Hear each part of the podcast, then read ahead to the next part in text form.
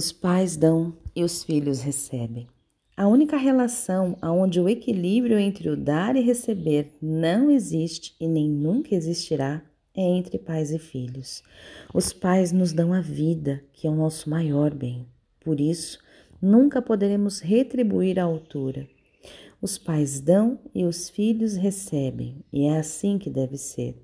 Existem somente duas formas de retribuir aos nossos pais.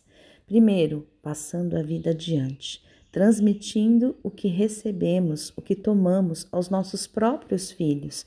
E a segunda é quando optamos por não ter filhos ou quando não podemos ter e transmitimos o que recebemos aos outros, à sociedade, fazendo algo de bom com a nossa própria vida. Ao fazermos algo de bom, contribuímos com o todo.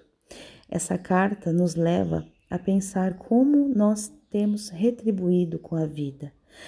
A vida. Qual é a sua contribuição? Agradeça pela vida fazendo algo de bom com ela. Eu sou Erika Fequete e essa é mais uma leitura das cartas sistêmicas. Eu fico por aqui, deixo um abraço e um beijo enorme e até a próxima.